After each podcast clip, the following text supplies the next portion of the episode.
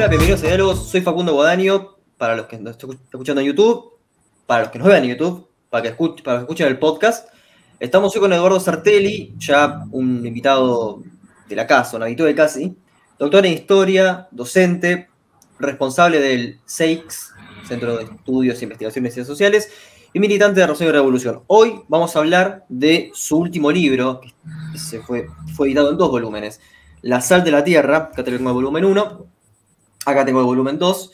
El subtítulo reza Clase obrera y lucha de clases en el agropampeano 1870-1950. Sobre eso es lo que vamos a hablar hoy. Eduardo, ¿cómo estás? Hola, ¿cómo andás, Facundo? Muy bien. Muy bien. Lo primero que me surge eh, como duda metodológica es por qué el recorte 1870-1950, por qué este, previamente no. Es decir, este, cuáles fueron la el, recorte que implicó, bueno, yo a partir de acá considero que hubo explotación capitalista en Argentina y por qué no posteriormente, porque 1950 es el, es el punto de, digamos, el punto final para esta investigación.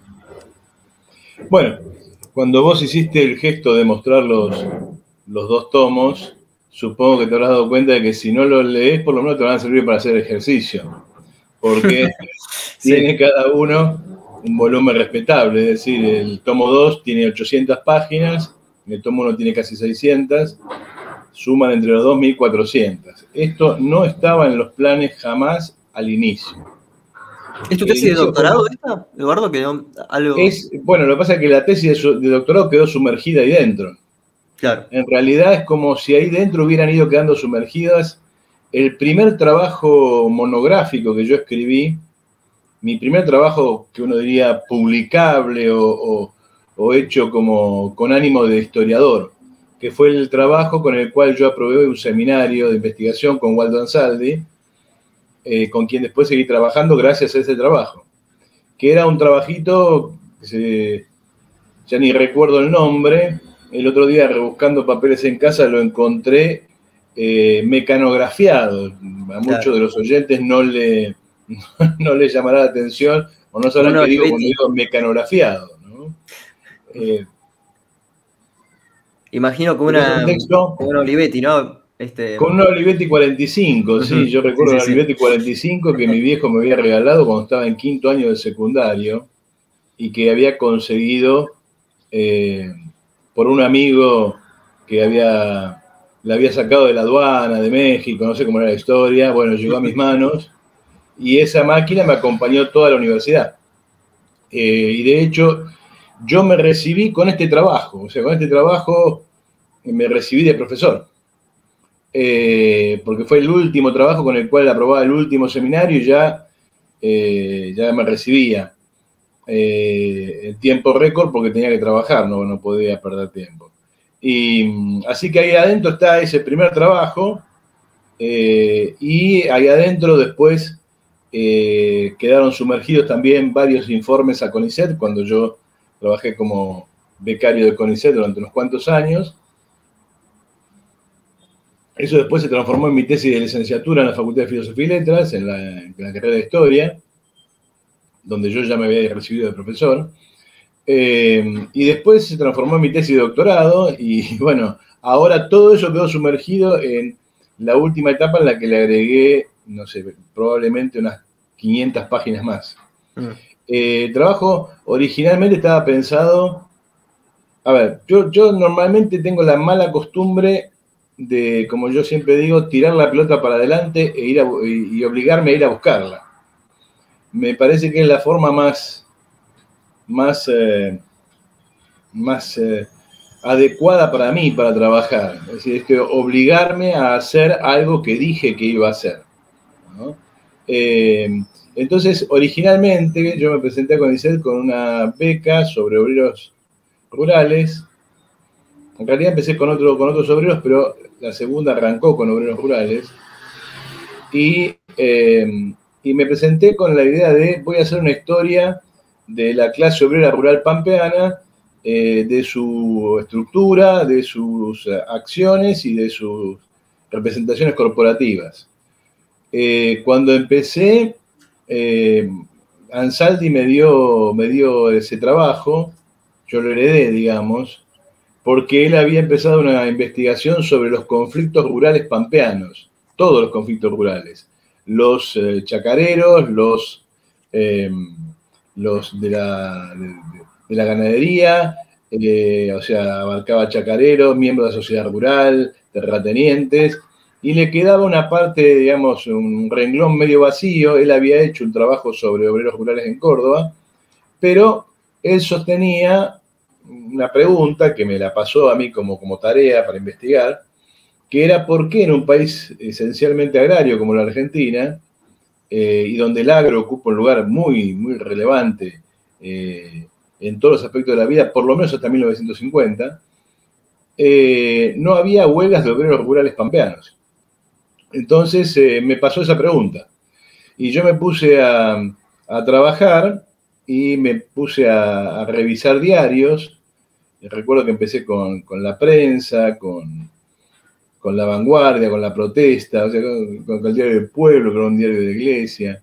Es decir, con los diarios más populares de la época, tanto del campo burgués como del campo obrero. Y lo que me sorprendía ahí fue lo que fue encontrando. Y fui encontrando eh, decenas de huelgas a principios de siglo, centenares de huelgas entre el 18 y el 22, eh, una huelga gigantesca entre el 27 y el 29, eh, entre el 28 y el 29, eh, pero que arrancaba antes, y después una larga, como lo digo yo allí, guerra de guerrillas entre el 30 y los años 40. Y entonces cuando llegué a los años 40, ahí cerré la tesis de doctorado, la entregué, la tenía que entregar por una razón particular, y entonces después lo que, lo que me quedó es un montón de material que yo había juntado de mis épocas de becario y de épocas posteriores sobre el periodo peronista. También algunos compañeros, en particular Marina Cabat, me, arrimó algunas fuentes sobre la etapa peronista. Y en realidad la lógica del libro empujaba a, hacer a abarcar el peronismo. ¿Por qué 1870? porque es el arranque de la agricultura pampeana. Es decir, eh, es el punto de, digamos, de, partida necesario de una historia de un personaje que se supone que no existe. Digo, se supone que no existe porque toda la biografía y la izquierda y los protagonistas del periodo actúan como si nunca hubiera existido, como si el campo fuera solamente terratenientes y chacareros. Eh, entonces yo decidí arrancar desde el comienzo, a ver cuándo aparecen los primeros obreros rurales pampeanos dedicados a la cosecha de cereal, porque con todo su volumen, el, libro se recorta en este campo muy específico. No son todos los obreros rurales, son solo los obreros rurales pampeanos, no son todos los obreros rurales pampeanos, son solo los que levantan la cosecha, o sea, no están los obreros de la ganadería y no están los obreros permanentes de la agricultura.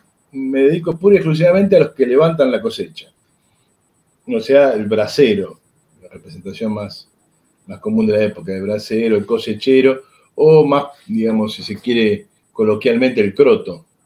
Em, y empecé a seguir ese personaje cuando nace la agricultura en las colonias santafesinas, en el centro norte de Santa Fe, en 1870. Entonces era un punto de partida necesario. Eh, y eh, el trabajo me fue llevando a tratar de ver hacia dónde iba esa guerra de guerrillas y de la década del 30, entonces me terminé dando cuenta que iba hacia la, eh, hacia el periodo peronista y que la historia no iba a quedar terminada si no veía el periodo peronista y cómo Perón cooptaba a los sindicatos rurales y construía su poder. Es decir, la, historia terminaba metiéndose en el debate acerca de los orígenes del peronismo. Así que eh, cada paso que daba me obligaba a extenderme un poco más. Ese trabajo original en la Olivetti 45 que lo terminé en el ferrocarril San Martín, con la Olivetti sobre mi rodilla, porque tenía que entregarlo y me faltaban cosas y lo fui agregando y terminé ahí. Y em, ese trabajo ya tenía 50 páginas, la tesis de doctorado ya tenía 200, la tesis, la tesis de licenciatura tenía más de 200, tenía como 300 páginas, la tesis de doctorado tenía 800 y el libro terminó saliendo eh, con... Eh, 1400 y lo dejé ahí. La verdad que lo dejé ahí porque ya, digamos, estaba agotado y además me parecía que ahí se cerraba un ciclo y creo que es Borges el que dice que eh, el libro lo abandona uno antes que uno abandone el libro, porque efectivamente ahí está, ya, ya, ya está terminado. No daba para mucho más, yo no daba para mucho más, aunque si hubiera tenido tiempo seguramente le hubiera agregado un montón de cosas, pero bueno, esa es la historia. La historia es llegar desde los orígenes hasta eh, que el momento en que termina esa historia que quiero contar, que termina en el peronismo. Después empieza otra historia con los obreros rurales, pero esa otra historia ya supongo que habrá otros que eh, tomarán la posta. Haces un recorte también este, respecto este, a, bueno, a, un personaje particular que es el bracero, como recién lo mencionaste. ¿Por qué está este obrero rural y no otro? Bueno, eh, como te decía al principio, se supone que este personaje no existe. Se supone que los obreros rurales en La Pampa no existen. Cuando vos escuchás hablar de los chacareros, ellos son los productores pampeanos no tienen obreros, trabajan con su familia, son gente muy esforzada que se levanta a la mañana y se acuesta eh, cuando hasta el gallo está dormido. Y eh, en el medio solo lo auxilia algún hijo, eh, a lo sumo la, la esposa y se acabó. Es la historia de la agricultura familiar. cuando, por lo tanto, ahí no habría obreros. En el peor de los casos se menciona peones adventicios, o sea, gente que viene de algún lado a hacer la cosecha y a darles una mano. Eh, pero también está ausente para, obviamente, para sectores más amplios de la, burguesía. No, vas a encontrar, salvo en momentos de crisis, que en la sociedad rural se preocupe por los rurales.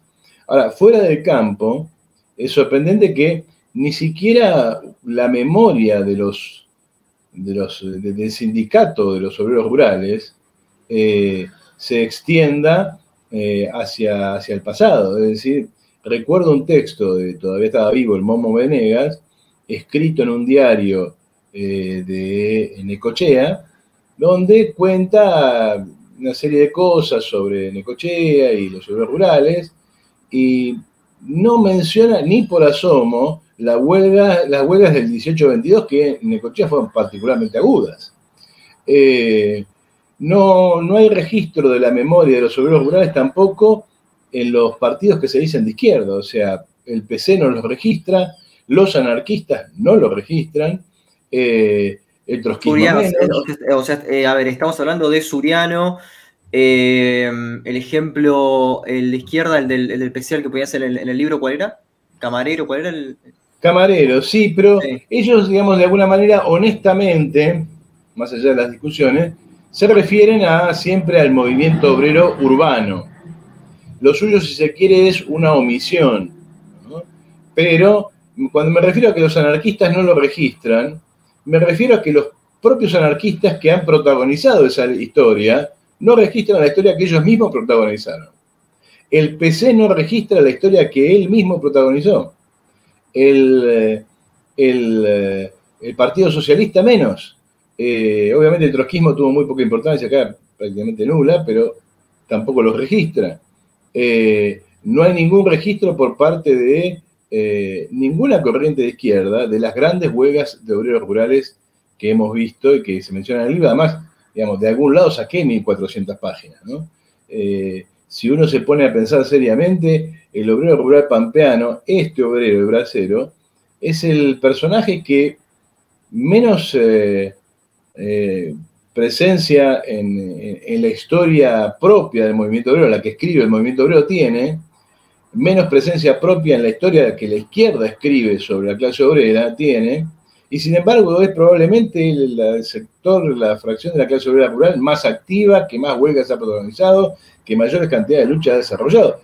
Yo por ahí me equivoco, pero no recuerdo otro, otro renglón de la clase obrera que tenga semejante nivel de actividad. Tal vez los estibadores hasta 1930, eh, pero ni por asomo los grandes gremios, ni la UOCA, ni la UOM, ninguno de ellos ha protagonizado semejante cantidad de luchas. Eh, con lo cual, este olvido pasó a ser mi pregunta principal, porque la pregunta original de Coranzaldi era ¿por qué no había huelga de obreros rurales? Y yo esa pregunta la cerré cuando me di cuenta de que, no, sí, hay, acá tenés centenares. La pregunta es ¿por qué por qué se produce esa ceguera historiográfica y sobre todo esa ceguera política. La ceguera historiográfica es entendible. Eh, la Argentina es básicamente un país urbano eh, y lo es desde hace mucho tiempo. Siempre digo lo mismo, es un país que vive a espaldas de su propia riqueza. La riqueza argentina se produce sobre todo en el campo y la masa de la población no tiene idea de eso. Cristina puede declarar que la soja es un yuyo, que uno tira la semilla y crece sola por ahí, eh, y a nadie se le mueve un pelo, o sea, a nadie se le llama la atención, pero en realidad está mostrando un nivel de barbarie de desconocimiento, de ignorancia notable. Eh, pero bueno, si nadie sabe nada sobre el campo, eh, y los pocos que saben tienen una mirada, si se quiere, bucólica, romántica. El campo es el lugar de todo lo bueno, el lugar de la bondad, el lugar donde el trabajo es sano, el lugar donde trabaja el que quiere trabajar y el que no quiere trabajar no trabaja porque es vago, porque trabajo siempre hay.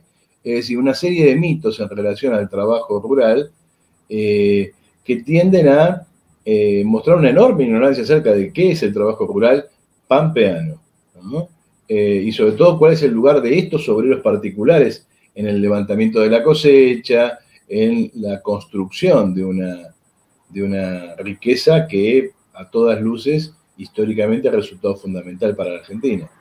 Pero antes de ir, digamos, a lo que es el campo en sí, este, hay algo que me gustaría este, abordar que es, eh, bueno, sean dos cosas. Primero, cometés un cierto eh, parricidio, en cierta manera, contra este, escritores, digamos, como Hilda Sábato, ¿no? contra cierta historiografía argentina clásica, por decirlo de alguna manera, y después contra Thompson y otras personas que para vos van a ser los que comienzan con los social studies, es decir, con el subjetivismo en historia, que para vos no es productivo bajo ningún punto de vista, o sea, como que la percepción de los obreros em, para vos eh, es como, a ver, entiendo que el debate de estructura-superestructura es casi banal, pero es como, bueno, es una consecuencia, no es tan importante. Eh, no rescatas nada del, subjetivismo y al, mismo tiempo, eh, ¿cómo reflexionar sobre Isla Sábato, este, este, Romero, todos esos, e, esos, digamos, como los, el, cierto canon que hubo acá, que serían también los herederos de Hobsbawm, que vos también, bueno, le dedicás algunas palabras. Bueno, me gustaría volver sobre la expresión parricidio. Yo pertenezco a una generación sin padres, ¿sí? Eh, ¿Por qué digo una generación sin padres? Para bien y para mal. Eh, para mal, porque por algo existen los padres y que alguna necesidad de ello hay. Eh, para bien, porque de alguna manera te obliga a seguir un camino propio desde muy temprano. Eh, yo era marxista en los años 90, cuando nadie era marxista. Éramos 5, 6, 10, 20, 30, 50 personas que dábamos vuelta por toda la República, éramos siempre los mismos. Había gente que era guevarista, gente que era del PC, gente que era autonomista, gente que era trotskista, gente que era filoanarco, autonomista, eh, del más variado pelaje, pero éramos como una especie de banda que se movía más o menos por los mismos lugares, más o menos diciendo las mismas cosas, porque en ese contexto muy anticomunista no había mucha oportunidad de, diferenciar a un marxista de otro. Eh, menciono algunos nombres. Eh, Eduardo Glavich, Alberto Bonet, Néstor Cohen, ¿sí? Pablo Bonavena, más o menos el conjunto de los, entonces jóvenes marxistas que tratábamos de acercarnos al, mundo de la investigación. Podemos sumar ahí a Daniel Campione y algún otro más que era un poco más grande, pero andábamos siempre por ahí. Alberto Teskiewicz, eh, gente que, que eh, era muy joven durante la dictadura o que no vivió la dictadura, como es mi caso. en mi caso yo la dictadura la viví como estudiante de secundario, había entrado a la, secundaria en el 76, así que no, no, viví la, erupción política previa. Eh, ya entré a un secundario controlado, digamos. Em, de toda esa gente, eh, Carlos Mangone, me sigo acordando de nombres así, sueltamente. Toda esa este, es, este, bastante interesante, ¿no? Pero Mangone eh, hoy es casi olvidado. En, su momento se acaba. Eh, eh, bueno, él, digamos, es, de Frankfurt. Él es bien Frankfurt. O sea, es bastante olvidado, vale la pena recordarlo. Sí, Carlos sacaba una revista junto con otros compañeros muy linda, porque esa época era también la época de las revistas. Yo en algún lado la llamo la era de las revistas, porque todo el mundo tenía pequeños grupitos que tenían su revista. Yo había inventado Razón y Revolución. Glavich y Bonet estaban en Dialéctica. Creo que somos las únicas dos que sobrevivimos de esa época. Mangone tenía Causas y Azares, si no me acuerdo. Eh, eh, campeón estaba con periferias. Tarkus había sacado Ideas del Sur. Creo que se llamaba Ideas del Sur. Em, y, así, era un conjunto de revistas. También había revistas partidarias. Es la época en que aparece en defensa del marxismo, de PO.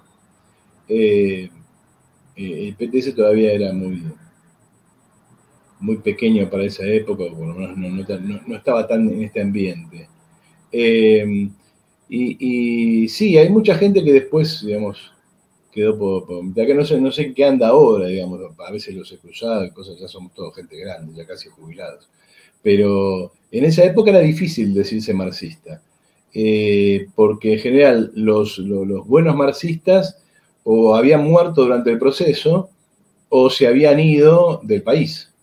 Y por lo general algunos no volvieron nunca e hicieron otra vida por allí fuera del país, alguna vida muy exitosa en términos eh, intelectuales, un tanto lamentable en términos políticos, pensemos en Ernesto Lapió.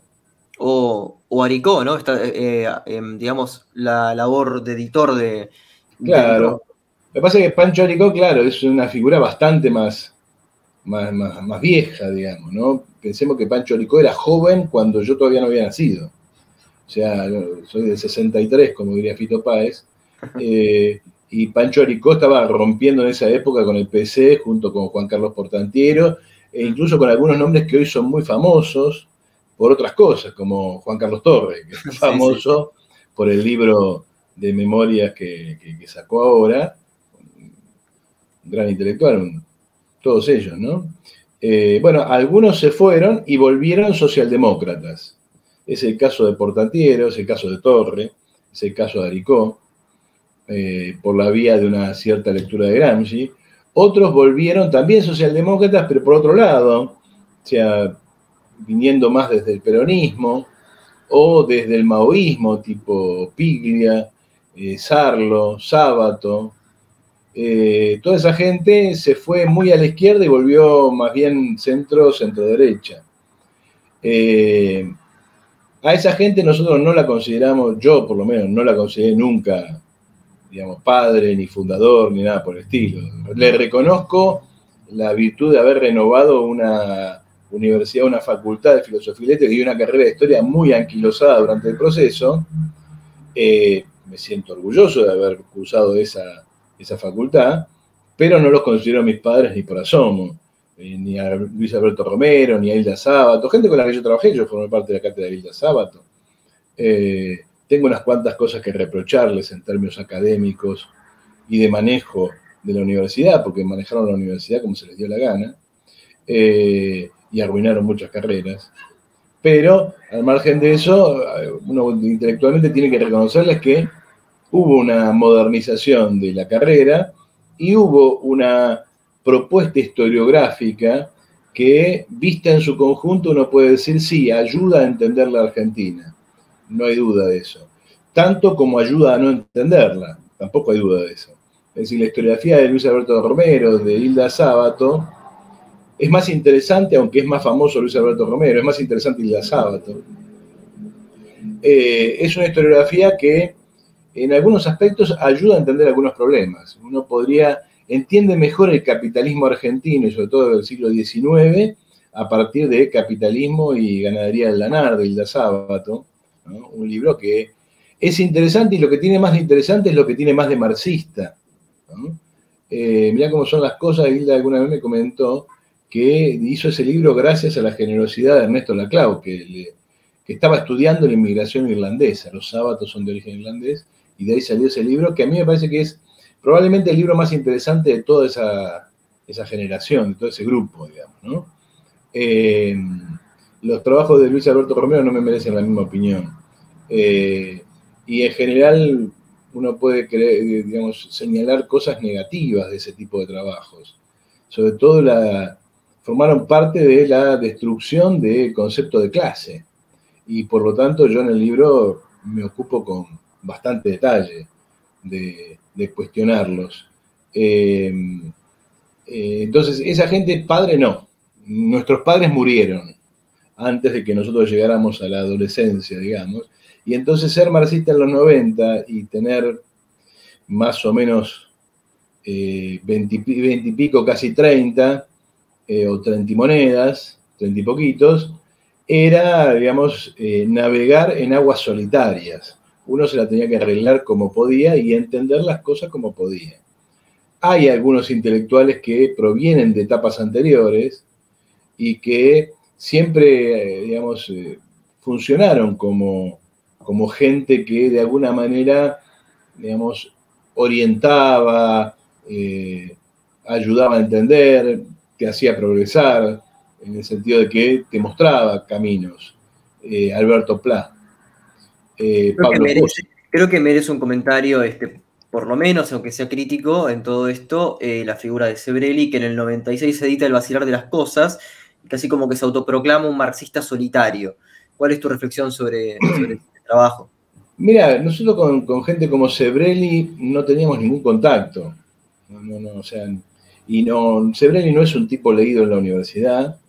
Eh, y no, ni siquiera fue un tipo importante en el grupo al cual él perteneció, el grupo el grupo de los hermanos Viñas, que, que, leen la historia argentina en un sentido filoperonista, eh, apuestan por Frondizi, es, el grupo de, Ismael y David Viñas. De contorno, claro, sí, contorno. contorno.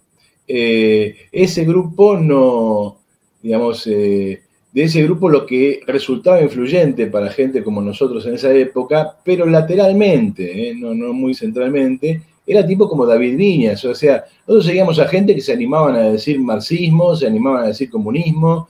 Eh, vos pensás que eh, Eduardo Glavich y Alberto Bonetti y Néstor Cohen en su momento le ponen a su revista dialéctica, una palabra bastante difícil de asumir en esa época, y de hecho tienen un primer momento de fama inesperada porque sacaron... Eh, eh, un número dedicado a la gente que había participado en un congreso de filosofía durante la dictadura, de gente que todavía era docente de filosofía y letras y, los amenazaron con sanciones, todo ese tipo de cosas.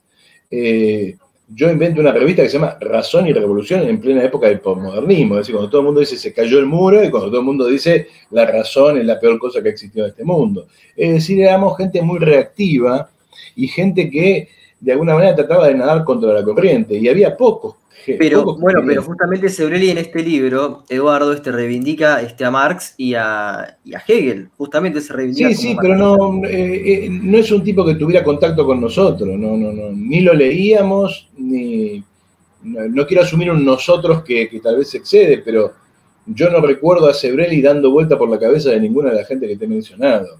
De hecho, cualquiera de nosotros probablemente consideraría a Sebrelli un, un pensador menor, un repetidor de cosas ya conocidas. Eh, yo había leído de Sebrelli algún libro que me interesó, tipo Tercer Mundo, Mito Burgués, es eh, muy antiperonista, con lo cual a mí siempre me cayó simpático, pero eh, me pareció siempre un personaje más bien superficial, que además después adoptó una perspectiva política que, en la cual ese marxismo digamos, eh, que se pretende lucaxiano, eh, en última instancia terminaba siendo una especie de, eh, de, saludo al, liberalismo anti, antiperonista, al liberalismo gorila. Pero ya te digo, más allá de las virtudes o defectos que uno le pueda encontrar, no era un tipo que tenía que ver con nosotros, no, no, formaba parte de ese movimiento, era una cosa completamente aparte. De hecho, si no recuerdo mal, en esas épocas daba, daba cursos en Punta del Este para gente como Bernardo No sé si no andaba por ahí. O sea, no, no, y Mirta Legrand, entre otros, y a Tarcus antes también. ¿Cómo? A Mirta Legrand y a Tarcus antes. Sí, bueno, pero ahí tenés, por ejemplo, Horacio Tarcus, el tipo un poco mayor que yo, eh, es un tipo que tenía cierta, cierta influencia, cierta referencia para los jóvenes. Eh, eh, decía Alberto Pla, Pablo Pozzi, por ahí, digamos, con, más, con, un poco más de pertinencia en términos de la profesión, o sea, que eran historiadores, Nicolás Iñigo Carrera, Beba y Beatriz Balbé, Miguel Murmis, pero Miguel Murmis ya estaba más en otro lado, ¿no? Pero sí, Beba y Beatriz Balbé, eh, la gente de Sixo, eh, digamos, eh, o gente como, como Lito Marín, también, aunque estaba políticamente en otro lado, Inés Izaguirre, gente que de alguna manera le ayudaba a uno a pensar problemas desde un ángulo eh, claramente marxista, o por lo menos definidamente marxista. Eh, pienso, por ejemplo, eh, aparece mucho más tardíamente y no mucho más lateralmente, su influencia es más actual, ¿no? Pero, por ejemplo, Juaninho Carrera, digamos, mucho más, mucho después, cuando uno ya era un intelectual más adulto, y, y actuó como referencia para otra gente, no para nosotros en esa época lo mismo que Rolando Astarita y otros, no eran referencia para nosotros en esa época, para lo que yo pienso que es un nosotros, ¿no? Eh, para la gente que anduvo en relación de revolución, seguro que no. Volviendo eh, a la, pregunta original, o sea, vos habías hecho una, básicamente un... Bueno, en el trabajo destruís a, Thompson y decís básicamente que con él surge el, el posmodernismo y este, lo mismo pasa en la, en la llamada nueva izquierda. Eh, Quisiera saber si recuperas, yo entiendo acá como una especie de, paralelismo o en realidad eh, a una analogía entre lo que denominas posmodernismo e interpretativismo, es decir, una idea interpretativista de este, las relaciones sociales. Eh, ¿Vos le quitas eh, importancia al interpretativismo barra subjetivismo o crees que es complementario para un análisis clasista? Mira, yo no, ahí voy a disentir con vos, yo no creo destruir a Thompson. Es una figura que a mí me cae muy simpática. Eh, pero creo que hay varios Thompson y que Thompson nunca, nunca definió claramente una posición teórica coherente. Fue más, y tal vez por eso me causaba a mí mucha simpatía, más un patotero que un teórico. Es decir, alguien que era capaz de decir, eh, eh, una serie de cosas eh, sin, sin, digamos, andar midiéndose. Era alguien que hablaba a viva voz. Y además como historiador, como historiador es un tipo absolutamente notable. Edward Thompson es uno de esos historiadores que, que, uno quisiera ser. Si vos me preguntaras a mí como historiador, y te digo que Thompson Seguro, Pierre Vilar, esos historiadores que marcan eh, la profesión y que eh, demuestran que hay una sensibilidad propia del historiador, que no está ni en el sociólogo, ni en el economista, ni en el antropólogo. Hay una cosa que el historiador tiene con el tiempo, que es muy particular.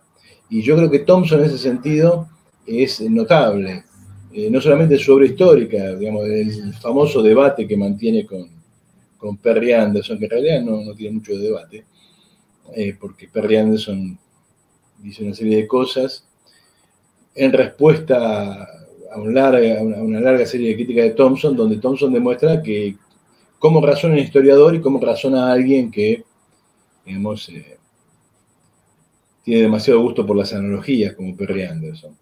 Yo lo que cuestiono de Thompson es esa, esa vacilación esa vacilación que lo lleva desde el individualismo metodológico hasta un marxismo eh, medianamente aceptable.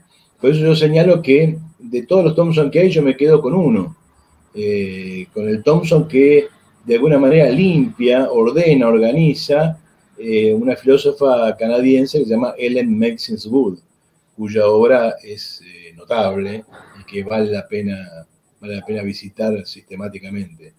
Y Ellen Maxins, eh, en debate contra los altuserianos y los estructuralistas y con un montón de gente más, construye un Thompson que es muy parecido a Eric Hobsbawm, otro gran historiador que es muy parecido a Pierre Vilar, que es muy parecido a un historiador marxista tradicional. Es un historiador marxista tradicional, ¿qué es? Y es básicamente alguien que entiende la acción humana eh, en un marco. Eh, y ese marco no es pasivo, el marco obliga a hacer cosas, el marco es activo, pero además ese marco es eh, el campo en el cual esa actividad humana tiene resultados efectivos. ¿Cuál es el problema con, con, ciertas versiones de marxismo, si vos querés, algunos lo han llamado cientificista o marxismo, si vos querés, economicista. Eh, la idea de que el marco es todo. Y entonces eh, uno conoce el funcionamiento de tres o cuatro categorías económicas y ya puede virtualmente predecir el futuro.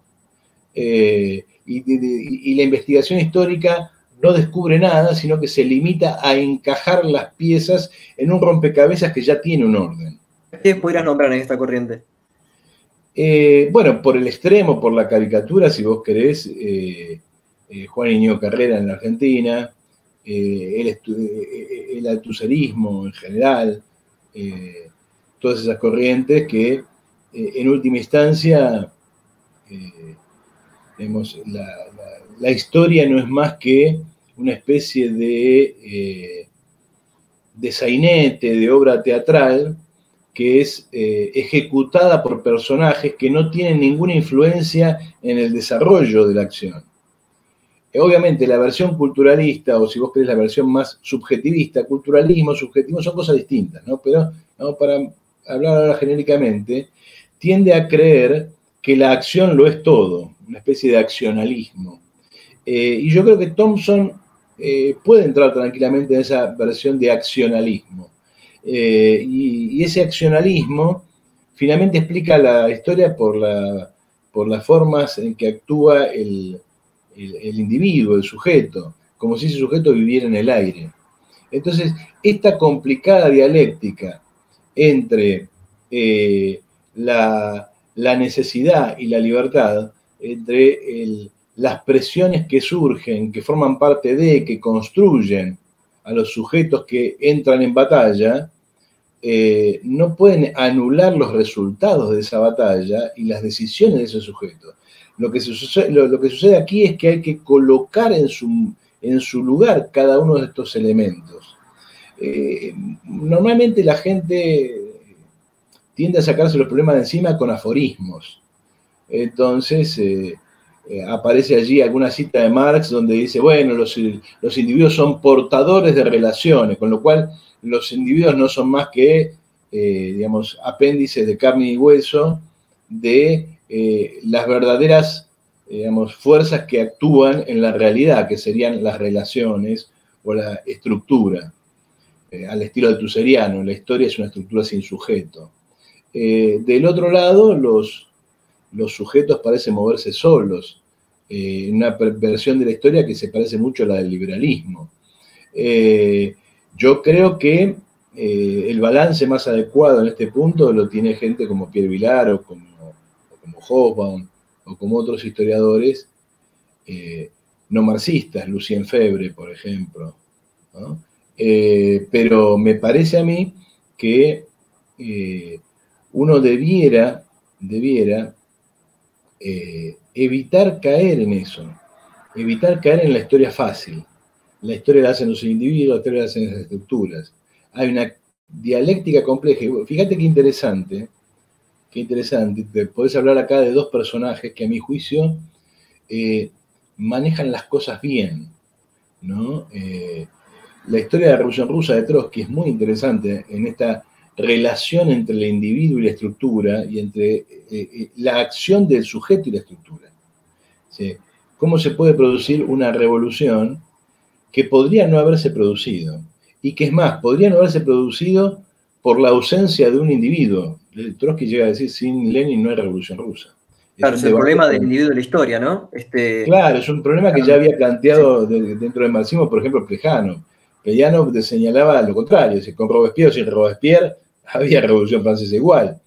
Y la discusión es, efectivamente, eh, no solo la del individuo, sino sobre todo la del sujeto, porque el, sujeto son las clases sociales, y entonces uno dice, bueno, está bien, ahí eh, arribamos a un mundo en el cual no son simplemente las fuerzas económicas, eh, tenés que hablar de clases, pero las clases finalmente son personas, y las personas no son todas iguales. la pregunta es, ¿podría haber terminado igual la historia argentina sin Perón? Eh, y pensemos, por ejemplo, la diferencia entre la historia argentina y la historia chilena, la diferencia entre un Perón y un Allende. Eh, ¿Podría haber sido distinto si Perón hubiera muerto en el 73 antes de volver? Eh, bueno, son preguntas que uno debiera hacerse. ¿Por qué? Porque Perón no es cualquier individuo. Perón es un individuo social. Es un, es un elemento muy calificado de una fuerza social. Es dirección, en él convergen millones de relaciones. Si él no está, no es lo mismo que, si él está. Entonces, todos estos elementos eh, deben ser puestos sobre la mesa a la hora de explicar la historia. La historia no se explica simplemente por categorías económicas. La historia se explica por la lucha de clases, la lucha de clases se explica por la composición de los sujetos, por su historia, por sus contenidos ideológicos. Y con esto te voy resolviendo esta, respondiendo a esta, inquietud tuya acerca de si lo subjetivo tiene algún lugar en esta explicación. Eh, y sí, claro que lo tiene, claro que lo tiene.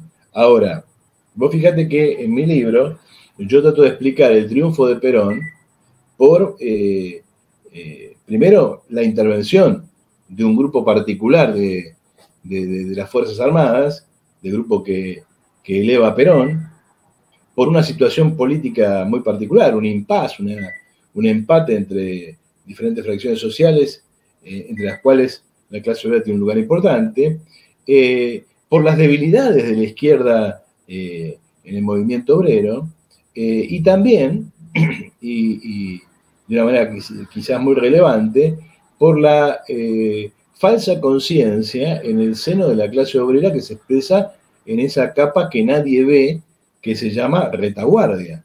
Porque eh, ah, yo te mencionaba dos personas y te dije Trotsky, eh, dos personas que manejan muy bien esta dialéctica entre, entre la estructura y, el sujeto. Pero ahí tenés a Juan Carlos Torres de vuelta. Eh, la vieja Guardia Sindical y Perón es un ejemplo muy interesante, muy notable de este manejo, porque efectivamente Juan Carlos Torres muestra que Perón tiene que batallar para construir el peronismo. No es que la gente se juntó el 17 de octubre, dijo Perón y ya Perón fue Perón. No es cierto eso, eso es una historia falsa. Esa es una historia que no, que no, corresponde a los hechos. Perón el 17 de octubre no era Perón. Le va a llevar varios años dar vuelta el 17 de octubre y construirse como Perón. Y para eso va a tener que no solamente acercarse a una fracción de la vanguardia, sino sobre todo manipular a la retaguardia contra esa vanguardia. O sea, un elemento clave, más importante que el 17 de octubre, es el triunfo de las elecciones eh, posteriores. El triunfo de las elecciones le entrega a él el manejo del Estado, que es lo que le permite subordinar a todos los que discuten su poder. Todos creemos que Perón es alguien que hace lo que se le da la gana, desde el momento en que su padre le puso de nombre Juan Domingo, y no es así. Perón ha tenido que venir, ha, tenido que batallar intensamente eh, a lo largo de toda su vida dentro de los grupos militares en los que formó parte, dentro de, de ¿cómo se llama?, de, la alianza que llega al poder después del 17 de octubre, eh, y dentro incluso de lo que fue el peronismo posterior a su caída. Si no, ¿cómo se explica Bandor? ¿Cómo se explica las batallas internas? ¿Cómo se explica su apología de la juventud maravillosa, por un lado? Y por otro lado, ¿cómo se explica que los trate de imberbes y estúpidos, se los eche de la plaza y construya la AAA para matarlos? Sí, creo, eh, creo que me vas a matar este, vos a mí con la cita que voy a hacer, pero digamos que eh, una buena síntesis lo tienen dos libros, por lo menos de divulgación, creo. El 45 de Félix Luna y este, los trabajos de, Gambini muestran, por ejemplo, cuando Perón disuelve el Partido Laborista, una de esas tantas batallas que Perón libra y bueno, sale este airoso de eso, pero bueno, simplemente no, nombrando esos dos autores. No, yo creo que ambos autores, porque son antiperonistas, no quiero decir gorilas, pero sí antiperonistas, eh, tienen una virtud que es recordar cosas que eh, la historiografía peronista, por supuesto, no va a decir, porque construye el mito de Perón, Perón, que de sos, y la historiografía marxista que en general le ha perdonado la vida a Perón, porque la historiografía marxista, y eso se entronca con mi libro, ¿sí? ¿por qué finalmente la clase obrera rural es abandonada por la izquierda? ¿Por qué se produce eso que yo en el último capítulo llamo la traición de la izquierda? Porque la izquierda argentina, eh, postperonista, está marcada por el 17 de octubre. Marcada por el 17 de octubre quiere decir, eh, siente que la pifió, que se equivocó, que estuvo en el bando equivocado, lo cual es parcialmente cierto, parcialmente cierto, y siente que las masas se han ido con el peronismo y que la única forma de acercarse a las masas es de alguna manera eh, perdonarle la vida al peronismo, eh, someterse a Perón en diferentes grados. Eso lo vemos todavía hoy. buena parte de la izquierda, si no toda, eh, tiene cierta reticencia a criticar a Cristina. Y entonces está siempre con Macri en la punta de la lengua y a lo sumo con Alberto Fernández, pero a Cristina es más difícil que la critiquen. Con esta idea de que, bueno, finalmente las masas peronistas, hoy las masas kirchneristas, son las que de alguna manera en algún momento van a girar a la izquierda y por lo tanto no hay que ofenderlas, hay que estar cerca de ellas. Esto, esto yo lo he llamado en algún otro lado el síndrome del 17 de octubre. Obviamente los autores antiperonistas no tienen ese síndrome en la cabeza eh, y pueden hablar con cierta libertad de Perón y recordar eh, el aspecto fascistoide de Perón. Perón eh, era filofascista en términos ideológicos, es decir, no, ocultaba a nadie, y cuando uno escucha sus ideas, lee sus ideas, digamos, no hay mucha diferencia entre él y Mussolini. Es más, cuando llega al gobierno hace cosas que no son demasiado diferentes del fascismo clásico, eh, la persecución de la oposición, la regimentación ideológica, etcétera, etcétera, algo que está muy bien narrado, muy bien contado, con mucho detalle, sobre la base de fuentes eh, inéditas en el libro Perón Leaks de Marina Cabac. Invitamos obviamente a ver el programa, porque Marina estuvo en este programa, así que invitamos este, a quienes estén viendo por YouTube, escuchando por Spotify esto, lo invitamos este, a, este, a ver ese capítulo. Pero vamos a operacionalizar conceptos, que es lo que haces realmente muy bien. Al hablar de la estructura de la producción cerealera, ¿qué hablamos cuando hablamos de burguesía Em, en el campo argentino. ¿Qué hablamos de, qué hablamos cuando hablamos de la, de la burguesía en el agro? Cito página 751, aparecen eh, tres figuras, el semi-proletariado, la pequeña burguesía y la burguesía. ¿Por qué estos, eh, estas tres figuras consideras que son importantes para eh, darle entidad a la burguesía del agro? En realidad, digamos, si vos te pones a pensar, no hay todavía un buen análisis sociográfico del, del agropampeano en el largo plazo. Es decir, hay muchos estudios particulares, muchas, sobre todo de la mano de, esa historiografía, eh, si vos querés, ligada a Hilda Sábato y compañía, eh, muchos estudios de empresas o de comerciantes o de personajes particulares. Eh, de alguna manera, el ejemplo que, ya te digo, para mí es lo mejor que ha producido esa historiografía, que es el libro de Hilda Sábato, no ha sido seguido. Y entonces no tenemos grandes descripciones de la estructura agraria pampeana. Eh, tenemos algunas cosas genéricas, viejo texto de James Covey eh, sobre la pampa, eh, que todavía, si bien nadie te lo va a reconocer, todavía sigue conceptualmente dominando la cabeza de mucha gente. Eh, tenés algunas ideas de Jorge Sábato, todavía por allí dando vuelta, y tenés algunas descripciones parciales, probablemente de, todas esas descripciones parciales, la más interesante es un viejo libro de eh, Alfredo Pucciarelli, Capitalismo Agrario Pampeano. Eh, por lo tanto, uno, digamos, encuentra difícil poder establecer una serie de fotografías en diferentes momentos de la estructura agraria pampeana. Y por lo tanto, como no tiene las fotografías, le cuesta poner eso en movimiento, es le cuesta la dinámica. Hay algunos estudios regionales, Javier Balsa, en Desarrollos, por ejemplo, eh, que, que, ayudan a entender algunas cuestiones. Entonces, para poder entender con quién se peleaba el sujeto que yo estudiaba, me vi obligado a hacer algo así como una especie de sociografía de la eh, región pampeana, un estudio de la, historia, de la estructura agraria. Muy superficial, muy, porque te imaginas que el libro no habla sobre eso y por lo tanto...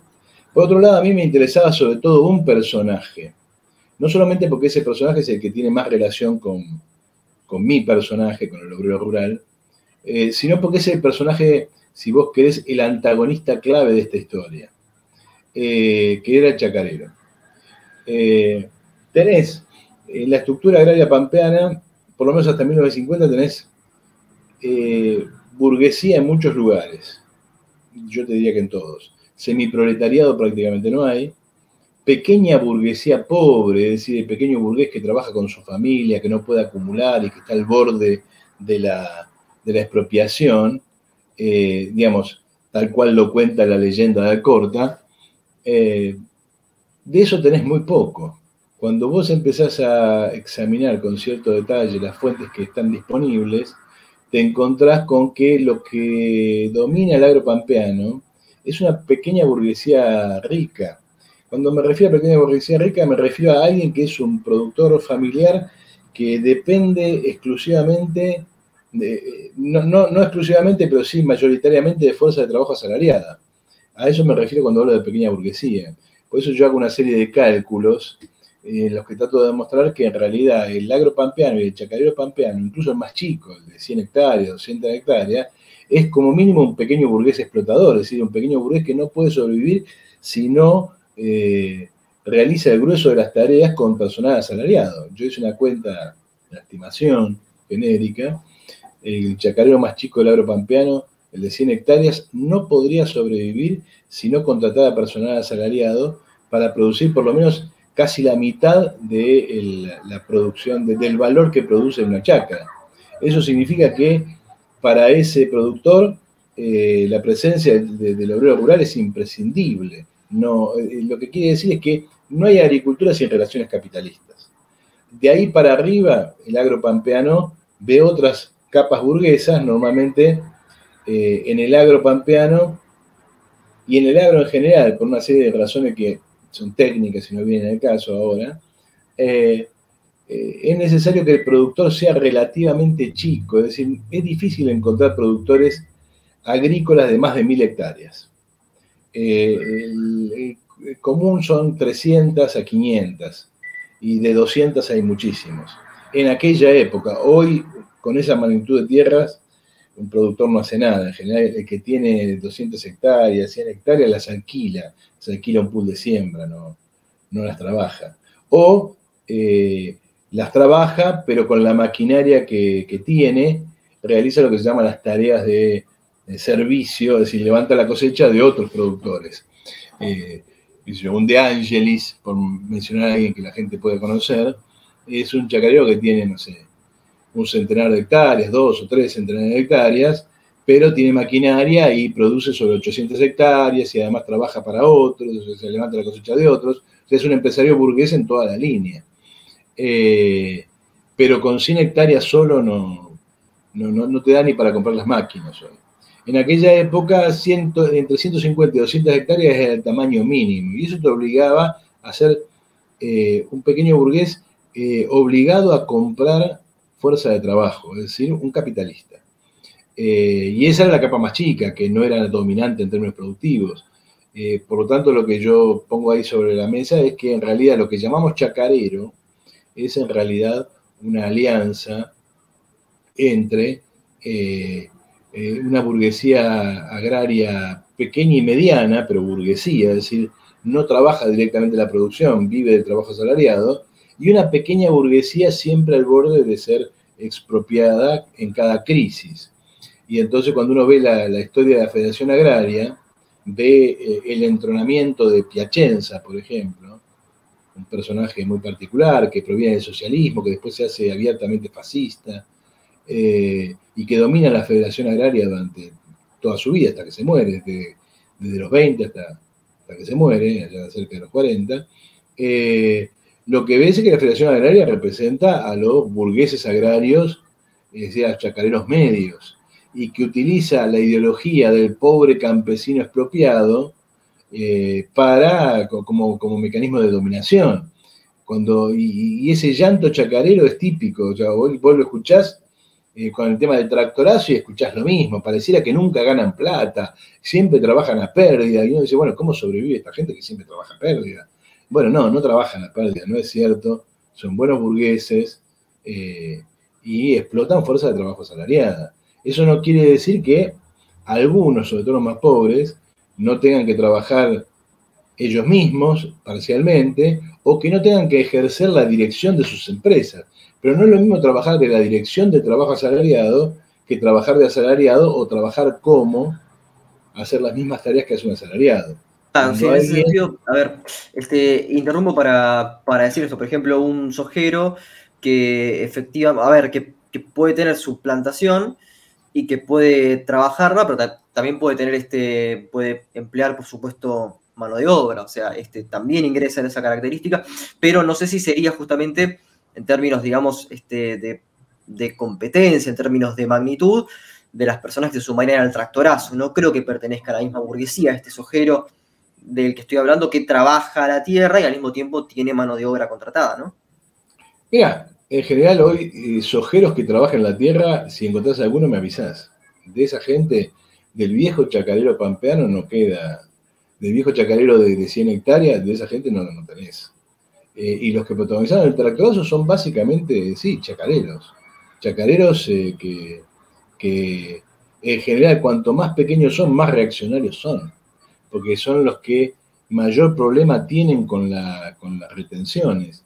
Recordar el conflicto del 2008, y para esto le recomiendo a, la, a, a los oyentes, le recomiendo mi libro Patrones en la Ruta el análisis del conflicto de 2008. Eh, la Coninagro, que representa a las grandes empresas cooperativas, que son en general grandes capitales, eh, la Asociación de eh, Productores de Siembra Directa, es decir, gente como Grobocopatel y compañía, la sociedad rural, estaban mucho más flexibles a la hora de dialogar con el gobierno que Federación Agraria o eh, o CRA, Federaciones Rurales Argentinas.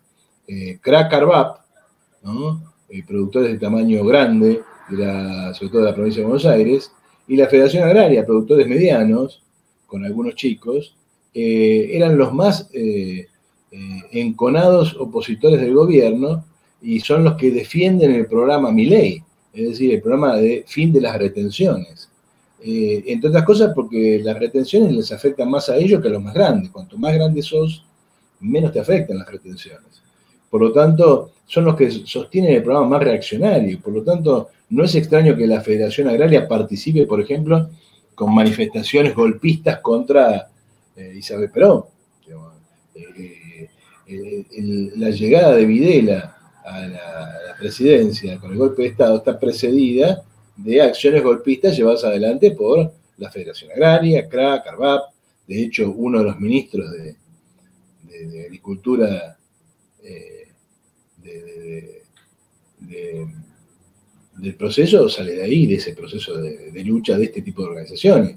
Después, la Federación Agraria, cuando ve que el propio proceso se apropia de más renta todavía que el que se apropia del peronismo, se da vuelta y sobre el final del proceso saca chapa de luchadora progresista, pero eso no es cierto. La Federación Agraria siempre fue una organización reaccionaria.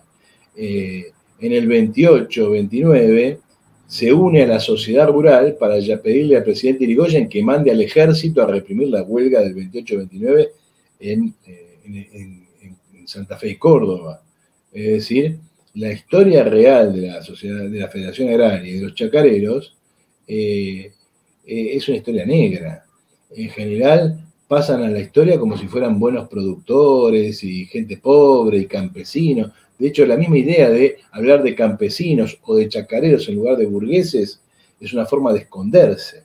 Lo que yo llamo tradición de la izquierda es que se hayan creído esto, que hayan trasladado mecánicamente eh, la experiencia rusa o la experiencia china al campo argentino eh, y que crean ver acá campesinos que no hay. Exacto, una, visión primitivista, básicamente folk, em, de la Tierra, em, de la cual la antropología tuvo mucho que ver. Esta me culpa del, del gremio, este, como, como antropólogo. Eh, ¿Cuál es el, rol?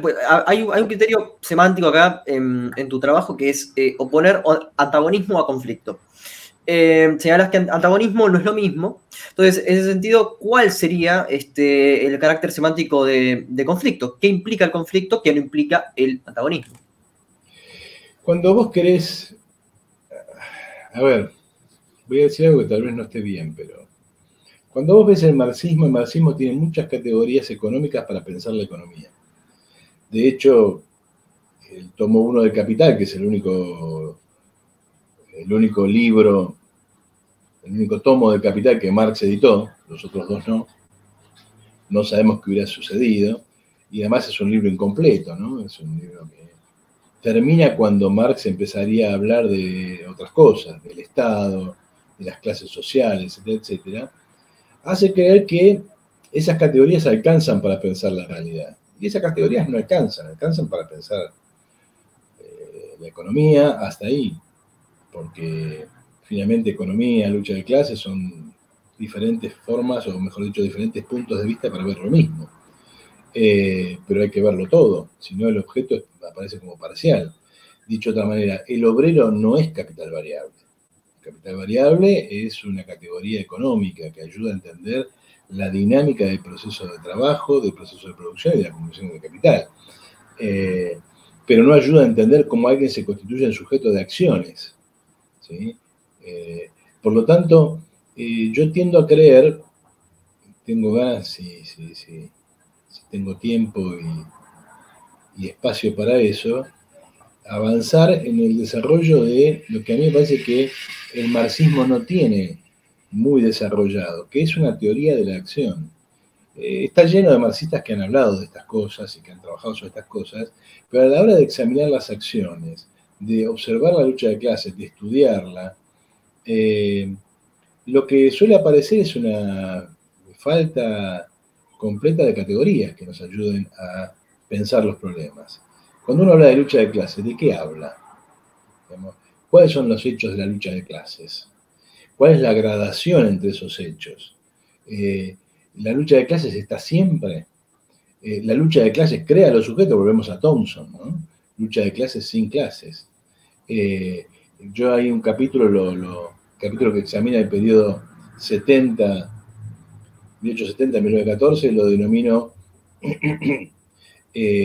clases casi sin lucha de clases, es decir, invirtiendo la fórmula thomsoniana, eh, porque efectivamente, digamos, la clase se constituye en términos objetivos eh, y no necesariamente lucha. Eh, y ahí hay que pensar a qué le llamamos lucha y sobre todo cuáles son los elementos que componen la jerarquía de acciones que están presentes en la lucha de clases. No es lo mismo decir que la clase obrera lucha, ¿y qué hizo? A ver, y la clase obrera eh, hizo la revolución rusa. no es lo mismo que decir eso, que decir que los obreros se eh, enojaron con el patrón y le mataron el gato a la mujer del patrón y, hubo una gran matanza de gatos como rebelión y cosas por el estilo. Bueno, eso que estudia Robert Darton, por ejemplo. Eh, o sea, son acciones de diferente tipo son acciones que tienen que ver con, en un caso, con simples manifestaciones de antagonismo, es decir, yo no estoy de acuerdo con esto. No lo puedo ni siquiera decir abiertamente, lo tengo que manifestar como una especie de broma. Lo tengo que manifestar de alguna manera escondida. ¿sí? Eh, y yo, por ahí vos sos antropólogo, bueno, habrás leído por allí James Scott. Eh, James Scott da muchos ejemplos de esta manifestación de antagonismo. Eh, hay una novela, ahora se me escapa, de Paul Bowles, que, que es, es sobre eh, África, eh, y es una novela anticolonialista, y qué es lo que, muestra allí, eh, dos muchachos americanos que andan en un poblado africano en moto, atropellando a la gente y llevándose a todo el mundo por delante, y mostrando, digamos, el patos propio del imperialismo que anda por el mundo despreocupadamente divirtiéndose mientras la gente sufre. Eh, en una de las tantas vueltas con la moto tienen un accidente y quedan tirados en medio del arenal. Eh, y se están desangrando y se están muriendo de sed. Y pasan los, los africanos y no les dan la más mínima ayuda. O sea, yo no, no te puedo combatir, no puedo evitar el colonialismo, no puedo hacer una guerra, pero el día que tengas un problema a mí no me vengas a buscar. Bueno, son acciones de muy diferente tipo. Es decir, una cosa es la acción con la cual uno destruye el sistema existente, construye otro sistema, que es la acción con la cual manifiesta simplemente que vos y yo no tenemos los mismos intereses. Entonces, entre las manifestaciones de antagonismo y la revolución hay todo un degradé de formas de acción, la huelga, la huelga parcial, la huelga general, el boicot, el, el, motín, eh, las huelgas generales, las insurrecciones, eh, la guerrilla, el terrorismo, hay un montón de formas de acción que son subordinadas o no, eh, se complementan o no, pero que indudablemente tienen diferentes jerarquías. Yo en el libro trato de mostrar esa jerarquía y eh, lo digo para qué? Para mostrar que los obreros pampeanos no, simplemente manifestaron antagonismo, simplemente, digamos, le dieron una trompada al patrón, como cito yo allí un cuento de, un dirigente anarquista, probablemente el último dirigente anarquista importante de un sindicato que se definía como anarquista, en la comarcal de Entre Ríos, en la comarcal de Diamante, Ángel Borda. Ángel Borda tiene un poema dice, hoy le he pegado al patrón. Bueno, sí, el tipo se calentó, le metió un sopapo, el tipo se sintió mejor, se sintió más hombre y cosas por el estilo, pero eso no elimina la explotación esa manifestación de antagonismo estuvo en el campo pampeano. Pero también en el campo pampeano hubo manifestaciones de lucha de clase mucho más elevadas, por ejemplo, huelgas, organizaciones sindicales e incluso insurrecciones. Es más, justamente. Sí. No, no, no, porque yo estaba tratando de, recordar en qué página lo, citabas a, Scott, me acuerdo ahora en la 69, Weapons of the Wiki, Domination and the Arts of, Resistance. Eh, y bueno, también tienes este, The Moral Economy of the Peasant. Eh, que bueno, ahí lo destrozas a, Scott por, por subjetivista eh, y de hecho por, cierto abordaje casi este, como excesivamente empirista, ¿no? Como que eh, como antropólogo va a ver las cosas ahí y lo que no se ve no puede, o sea, es como que no puede desarrollar una teoría de lo que no se ve. Esa sería la crítica este, a... Yo creo que, Scott, digamos, con lo interesante que puede hacer, me parece que eh, más que empirista eh, o subjetivista, es psicologista. O sea, eh, tiene una perspectiva de la conciencia muy de psicólogo más que de, de sociólogo. Es decir, la conciencia de clase no es simplemente la forma en, la que la gente piensa o siente, es la forma en que la gente actúa y son las instituciones con las cuales actúa. ¿Dónde está la conciencia de la clase obrera? Y si vas a la calle Sopardo, te vas a encontrar con el edificio de la CGT. Eso es la conciencia obrera.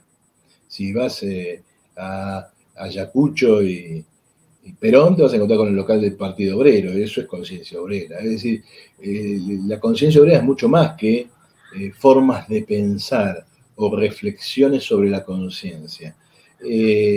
y además, si uno solo quiere ver esas manifestaciones, solo va a ver esas manifestaciones. Como decir, a ver, yo estudio huelgas en la región pampeana.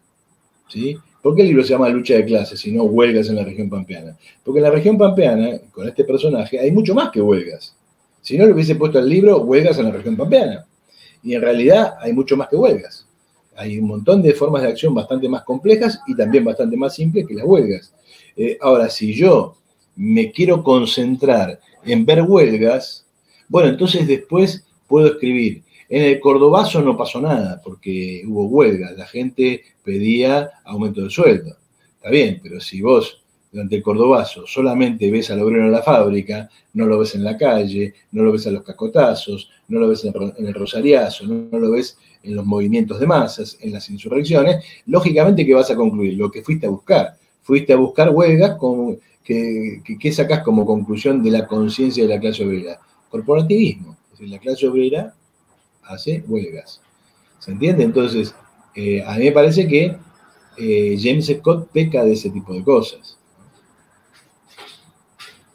Claro, bueno, este, a ver, en ese sentido también, este, eh, quizás ponderes más este, a Maurice Godelier, a, no sé, antropólogos en ese, en ese sentido.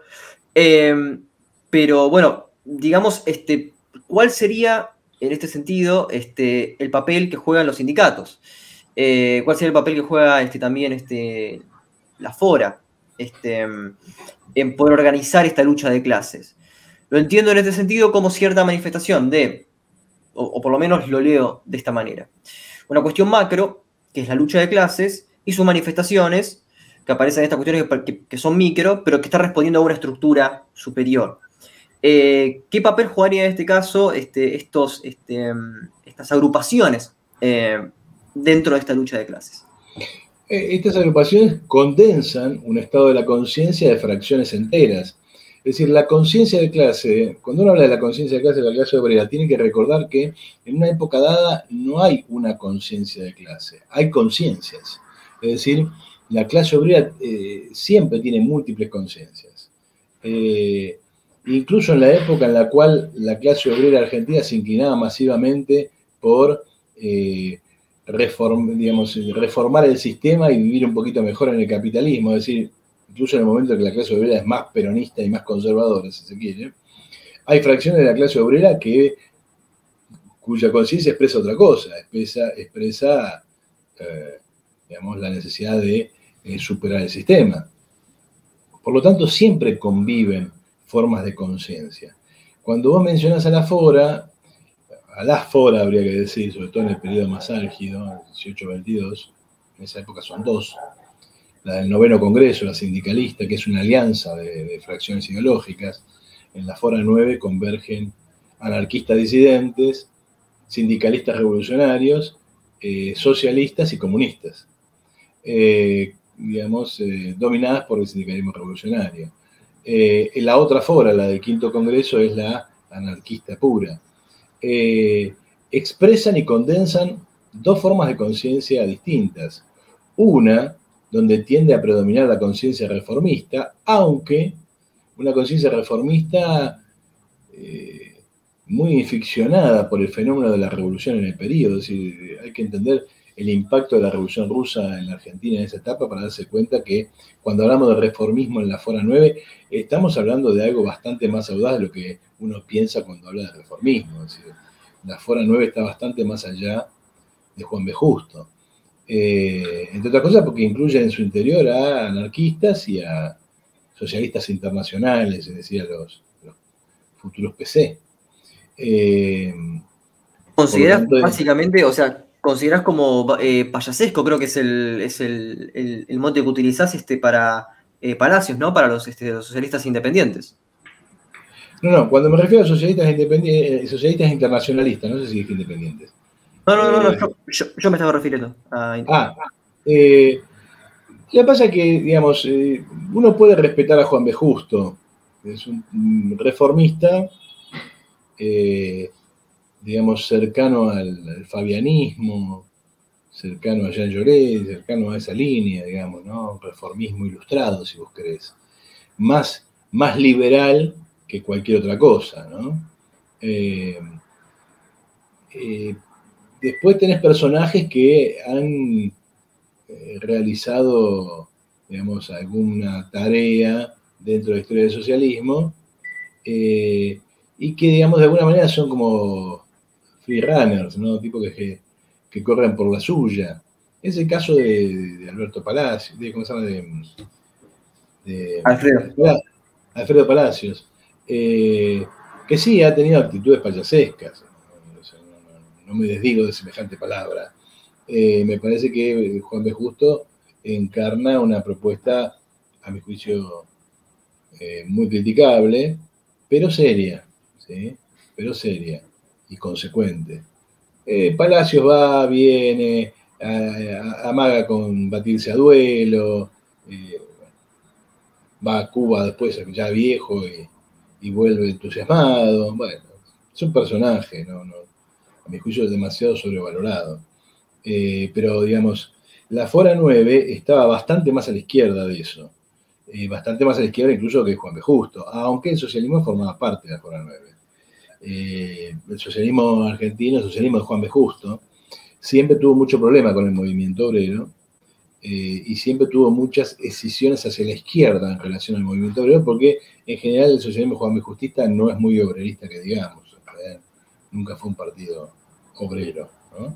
Eh, la Fora del Quinto Congreso, por el contrario, representaba eh, a las fracciones más, si vos querés, radicalizadas de la clase obrera del periodo y de alguna manera muestra las limitaciones de la clase obrera del periodo. Es una clase obrera que gira o oscila entre, social, entre la reforma, la revolución, eh, y no tiene dirección, también una crisis de dirección.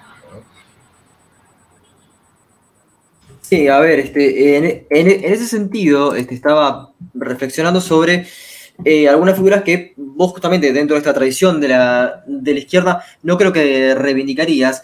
Este, que es este, la de Puigros. Este, Puigros justamente es justamente em, en la historia de los partidos políticos, cuando habla del socialismo, demasiado crítico con Palacios, em, haciendo una crítica parecida a la que haces ahora. Pero bueno, de nuevo, pertenecería justamente a esta, traición izquierdista eh, de una izquierda cooptada por el, por el peronismo.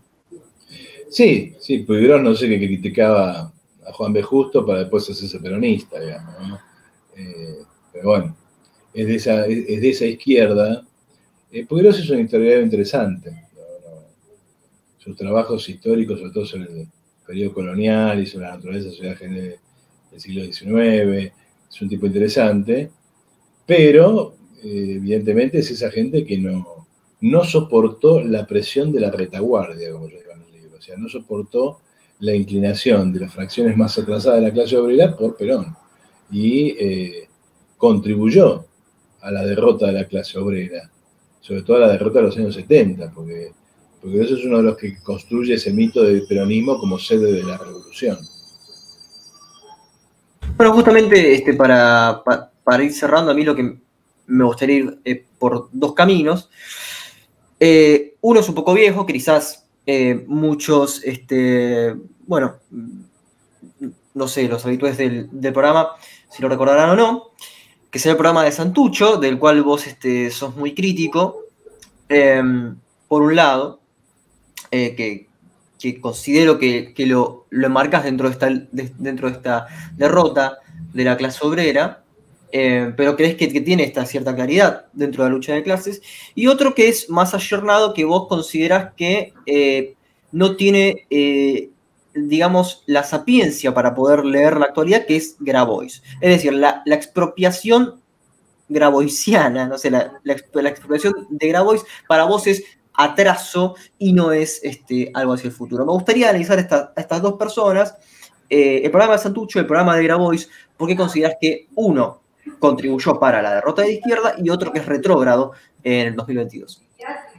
Sí, es un poco pornográfico mezclar a Santucho con Grabois, ¿no? Eh.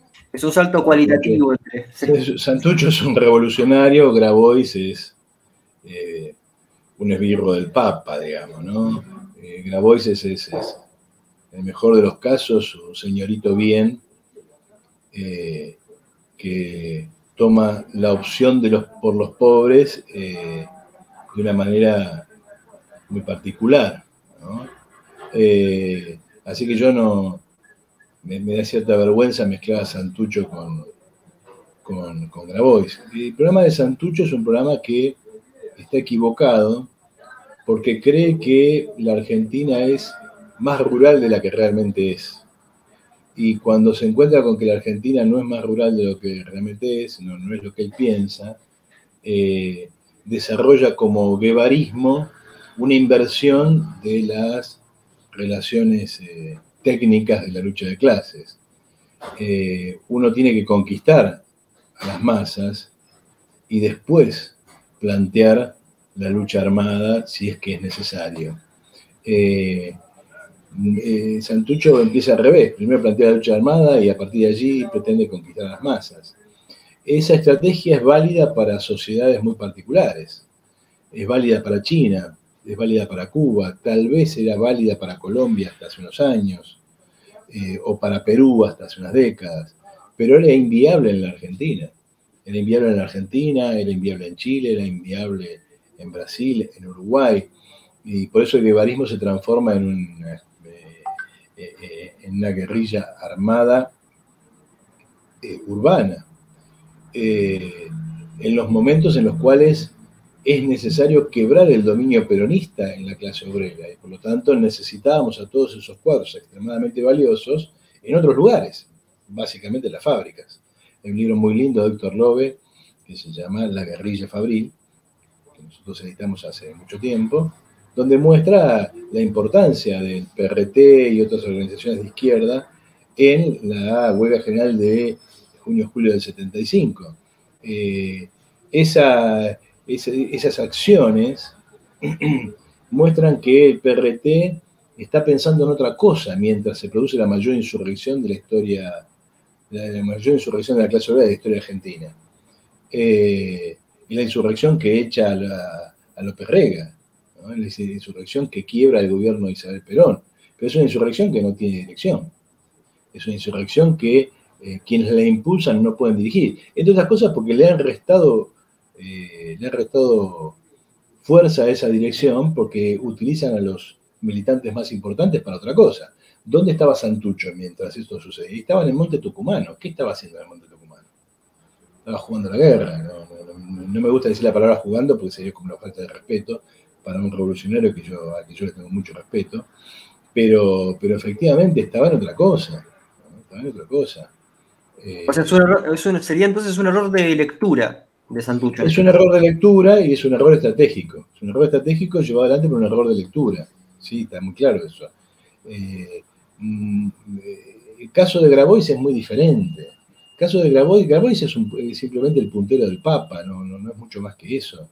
Es, es, quien gestiona en el terreno eh, el aparato político que arma la iglesia para darse una base de poder en el seno de la clase obrera. Eh, esto no es nuevo, la, la, iglesia está presente desde hace mucho tiempo en los sindicatos y está presente hace mucho tiempo en la clase obrera desocupada. Eh, de hecho, el movimiento de fábricas recuperadas era en mayor medida era parte de, dirigido por la iglesia. Eh, por lo tanto, cuando Grabois habla de expropiación, de reforma agraria, eso sí que es payasesco, es tal vez más payasesco que lo de, que lo de, lo de Palacios. Eh, la, idea de eh, to, toda la estupidez que hicieron en Entre Ríos, eh, con, la supuesta expropiación apoyada por la hermana de, del dirigente de, de Echeverre. De Echeverre. Eh, era toda una estupidez. Realmente digamos, de un grado de seriedad tan bajo que no, eh, no, no, y además una persona que no, no, tiene programa, no tiene dirección. Me dio risa porque en un debate justamente que se dio entre Grocopatel y Grabois hace unos dos días, eh, en un momento Grocopatel toma la palabra y le dice a Grabois, sí, está bien, lo, lo, de la tierra, pero ¿quién la va a trabajar? ¿Quién, quién se va a quedar? ¿Quién va a tener la, la tecnología para que los hijos de los que, ten, de, los que tengan esa tierra puedan este, seguir este, trabajándola.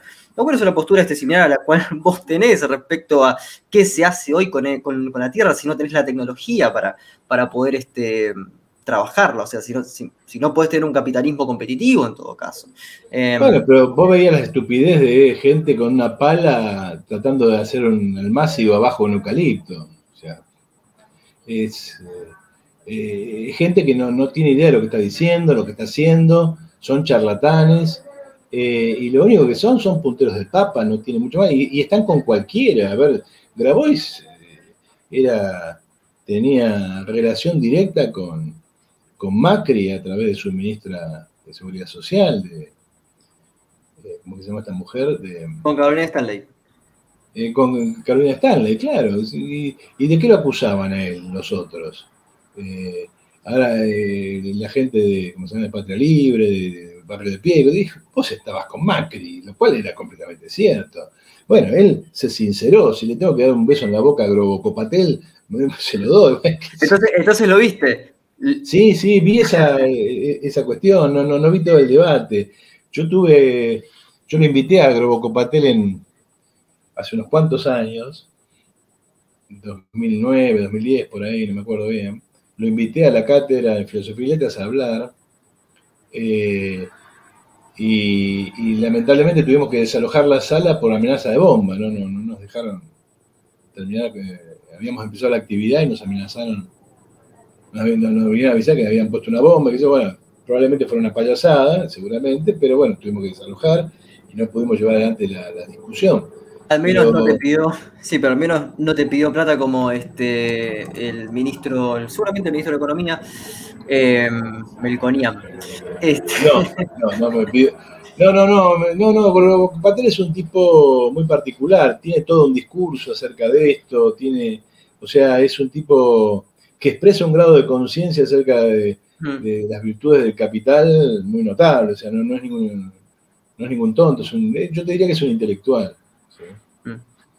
Me quedo con esa frase y para una, última pregunta, que bueno, vos sos muy activo en las redes sociales compartiendo música. Recién estamos hablando justamente de eh, el subjetivismo y que vos decías, este, sí, bueno, eh, como se nombra en el libro, este, alguna protesta, un, este, un antagonismo contra el patrón, no es en ningún momento, no es lucha de clases. Muy bien, me gustaría saber, en ese sentido, la música, por ejemplo, cosas como el punk o, o el heavy metal, o incluso cosas del folclore, a vos no te no entraría dentro de la categoría de lucha de clases entonces, sino más bien de antagonismo, ¿no? Dentro de la vaguedad que puede ser también este, la música, ¿no? ¿no? En ese sentido. Bueno, te tengo que confesar, como siempre lo digo, a mí el rock no me gusta, ¿no? No, no, no, no soy.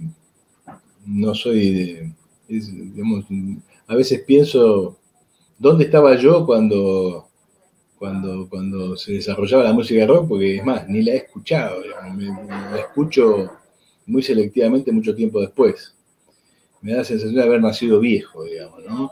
Eh, Así que mucho no te puedo hablar de contenido ideológico, de esas cosas que he escuchado poco.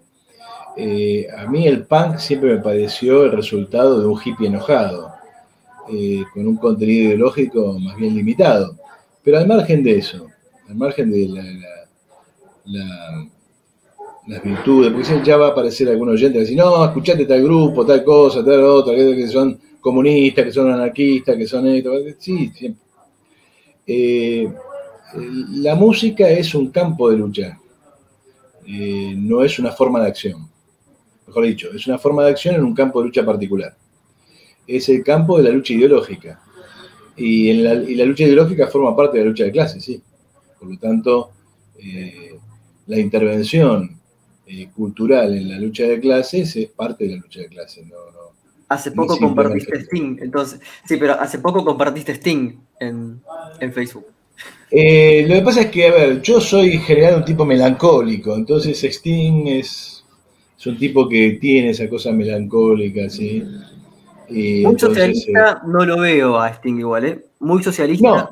No, no, no, no, no, Pero es que eh, a mí, yo normalmente privilegio la música antes que la letra. y la letra siempre para mí es secundaria en relación a la música. Yo con la música tengo la relación, una relación, supongo que todo el mundo debe tener la misma, no quiero ser particular en ese punto, pero tengo una relación, si se quiere, eh, previa a la conciencia. Siempre siento, siento la música, no, no la pienso demasiado. Cuando la pienso eh, es porque me interesa el fenómeno ideológico y ahí me, me transformo en un historiador. Pero cuando cuando la escucho, digamos, la siento. Eh, por ahí hay cosas que me entusiasman porque encajan muy bien con, todo, con, el fenómeno total. Es decir, yo, a mí Beethoven me, apasiona porque, bueno, porque siento esa música particularmente y además porque es música revolucionaria. Eh, pero, qué sé yo, uno pone John Dowland y lo escucha todo el día eh, y es un señor con un laúd ya por el Renacimiento y, no tiene nada que ver con la experiencia de uno, ni, tiene nada que ver con el socialismo ni con la lucha de clases, pero digamos tiene que ver con otros aspectos de la experiencia humana, contrariamente a lo que mucha gente cree, los socialistas seguimos siendo humanos, es decir, seguimos teniendo miedo, siguiendo temor, seguimos teniendo eh, el temor por la muerte, por, la desaparición, por la vejez, por, la pérdida de los seres queridos, por, todo lo que siente cualquier ser humano. La única diferencia es que a esas cosas, eh, cuando pensamos la solución, eh, le damos, le ponemos la palabra socialismo.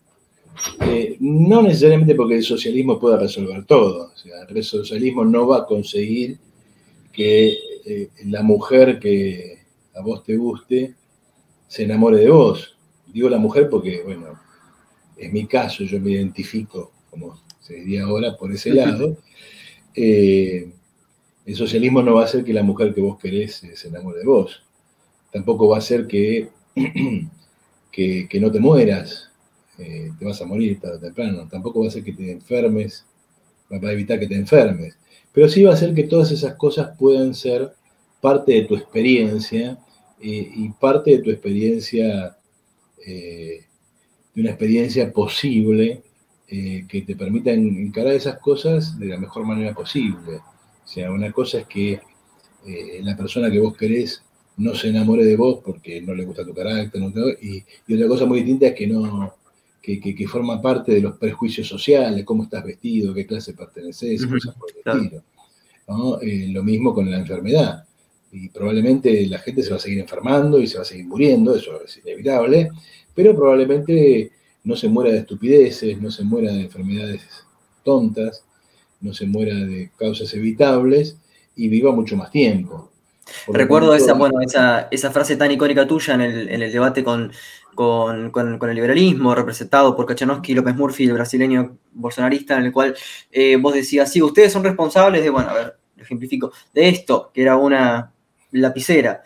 Y se quedaban con el, con el coso particular. Y, pero ¿dónde yo trabajo? No, no, soy responsable del sistema. Bueno, en fin, se entiende eso con la, con la metáfora. Eduardo, este, sé que estás corto de tiempo, la verdad que te, agradezco, para, mí fue un placer, pero no te quiero dejar ir sin dos recomendaciones.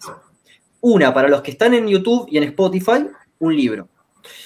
Y para los que están solo en Spotify, que ahí tenemos los derechos para poder hacerlo, una canción. Volvemos a recomendar canciones en, diálogos, pero este, solo para los que están en Spotify. ¿Vos crees que yo recomiendo un libro y una canción? Sí, exactamente, sí, sí. Multifacético. Eh, mirá, digamos, eh, últimamente si tuviera que recomendar un libro para entender algunos problemas de la Argentina actual, recomendaría que está en boca de todos, porque además lo estoy leyendo eh, con, mucha, con mucha fruición, ¿no? el de Juan Carlos Torre, una temporada en el quinto piso.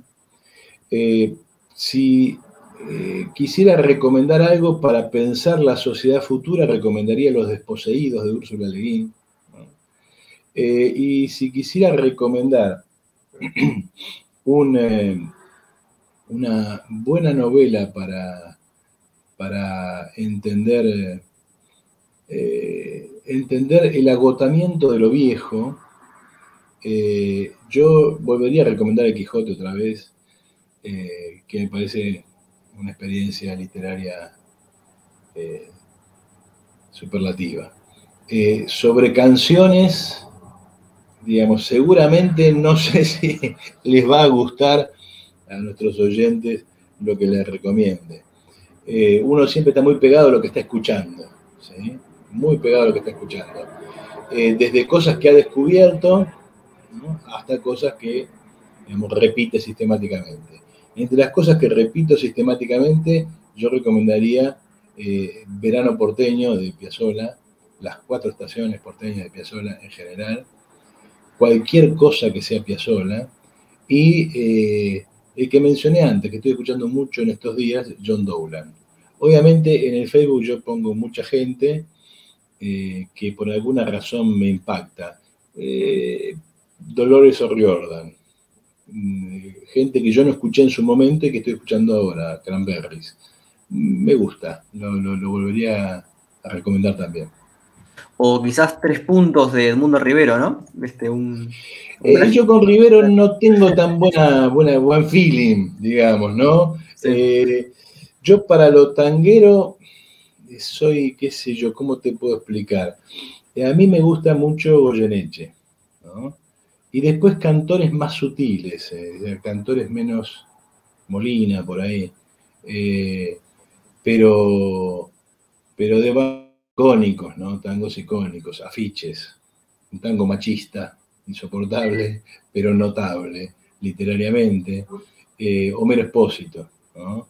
Eh, pero no, no dejaría de escuchar nunca eh, tangos de Homero Expósito. Entonces, ¿con qué, con cuál, finalmente, con cuál nos vamos? ¿Con qué, con, qué canción? No estaría mal, digamos, eh, volver ya que te gustó Sting en los últimos días, ¿no? Eh, entonces, alguna de Sting, Roxanne, o alguna de esas, no estaría mal.